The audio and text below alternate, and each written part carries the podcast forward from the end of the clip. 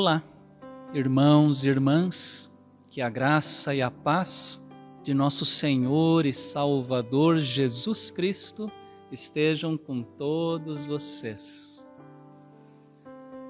Neste vigésimo primeiro domingo do tempo comum, tomo para a nossa reflexão, dentre os textos bíblicos do lecionário, o texto do Antigo Testamento, no primeiro livro dos Reis, em seu capítulo oitavo, versículo primeiro, sexto, décimo, onze, vinte e dois até o trinta e quarenta e um ao quarenta e três. Texto que se refere ao Templo de Jerusalém como lugar de manifestação, presença e habitação de Deus. A edificação do Templo de Jerusalém pelo rei Salomão marca uma importante parte da história de Israel.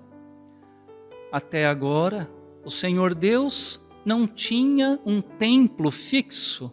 O Deus israelita sempre foi um Deus peregrino, peregrinou com Abraão, com Isaque, com Jacó em suas andanças, peregrinou com Moisés e com os hebreus em seu êxodo pelo deserto, peregrinou com Josué e com seu povo até a entrada da terra prometida.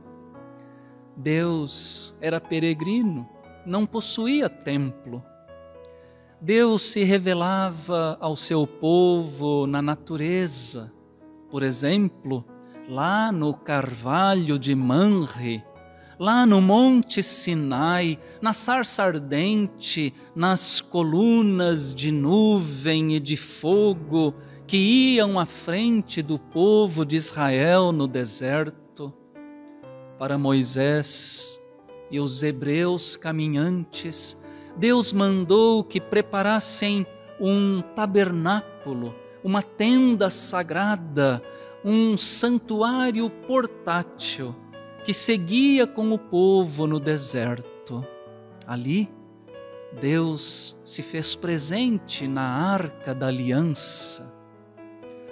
Agora, passados alguns séculos, estamos no tempo da monarquia israelita Salomão reina depois de Davi, seu pai. Jerusalém é alçada a capital política e religiosa do Estado. O estabelecimento do Templo de Jerusalém é um importante ato de legitimação daquela cidade enquanto capital do reino. O texto que lemos apresenta o exato momento em que o templo é dedicado ao Senhor Deus. Salomão reúne os anciãos de Israel, os chefes das tribos, os príncipes das famílias israelitas e todo o povo em Jerusalém. Um processional é organizado para levar a arca da aliança símbolo da presença de Deus, até Sião, o monte do templo. Os sacerdotes inserem a arca da aliança no Santo dos Santos, o santuário mais interior do templo. Quando saem daquele espaço sagrado, uma nuvem, símbolo da presença divina, enche o santuário. O templo fica repleto da presença e da glória do Senhor. Nesse momento, o rei Salomão, como se fosse um sacerdote, faz uma oração ao Senhor Deus, uma oração de dedicação e de súplica. Em sua oração, o rei reconhece que o seu templo, apesar de majestoso, é pequeno para conter o Senhor. Ele diz: Mas será que de fato Deus poderia habitar na terra? Eis que os céus e o céu dos céus não te podem conter, muito menos este templo que eu edifiquei. Eis aqui, irmãos e irmãs, um detalhe que merece destaque. O próprio Rei, o construtor do magnífico templo, ele sabe que Deus é muito maior do que o seu templo em Jerusalém. Deus não cabe em seu templo, nem mesmo o céu. O céu que é o templo cósmico, criado pelo próprio Deus, nem mesmo o céu pode contê-lo. Esta é a grande verdade. Deus é Deus. Deus é grande, Deus não cabe em templos feitos por mãos humanas.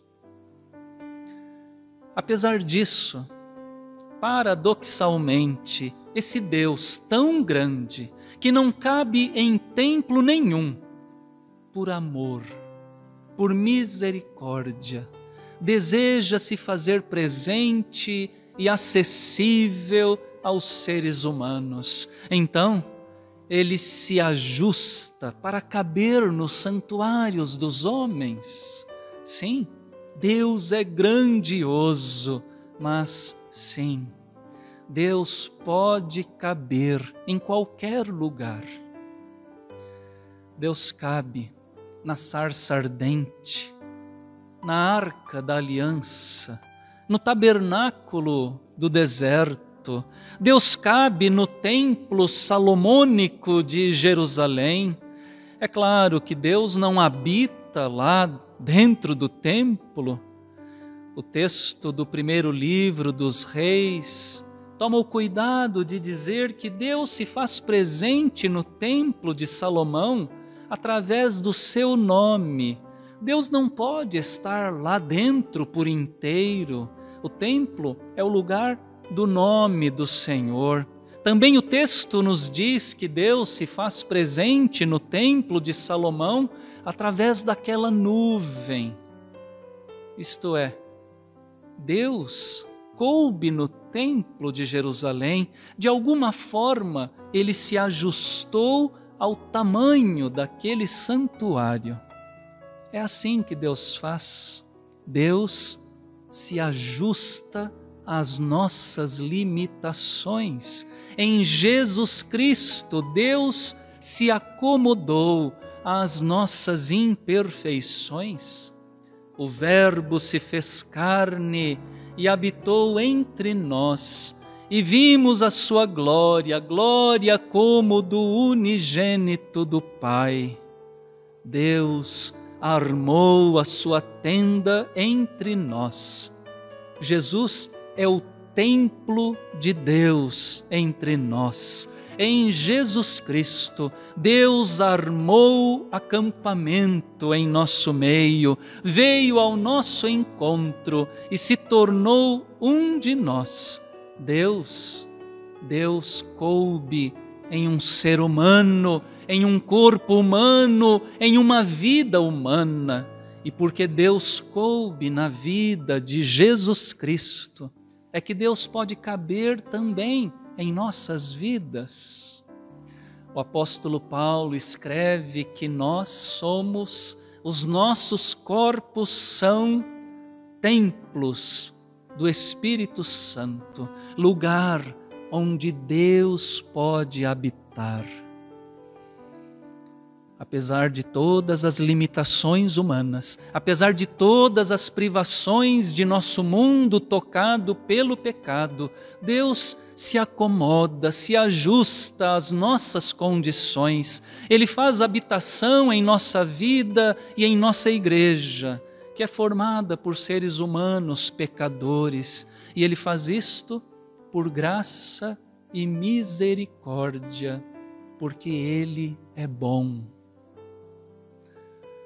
Nós estamos vivendo o tempo da pandemia, ainda não retornamos totalmente ao templo de nossa igreja, hoje mesmo não estamos no templo, mas devemos nos lembrar: nosso Deus grandioso cabe em qualquer lugar, ele se ajusta à nossa pequenez. Hoje, o seu templo é a nossa casa, o nosso lar, a nossa família, a nossa vida, o nosso coração.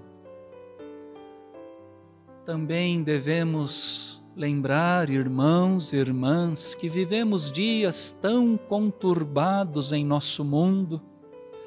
Nas últimas semanas fomos impactados com as terríveis notícias vindas lá do Haiti, lá do Afeganistão Neste momento, esses lugares são lugares tocados pela morte, pela catástrofe, pela guerra, pela opressão.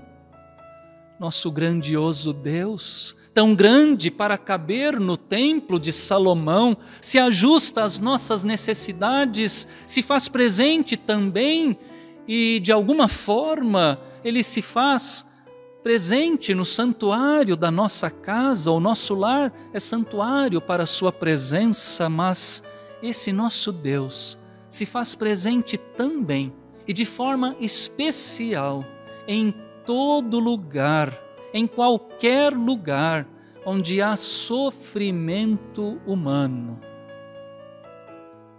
Na cruz de Cristo, o nosso Deus revela a Sua presença a sua habitação, o seu amor no meio da dor humana.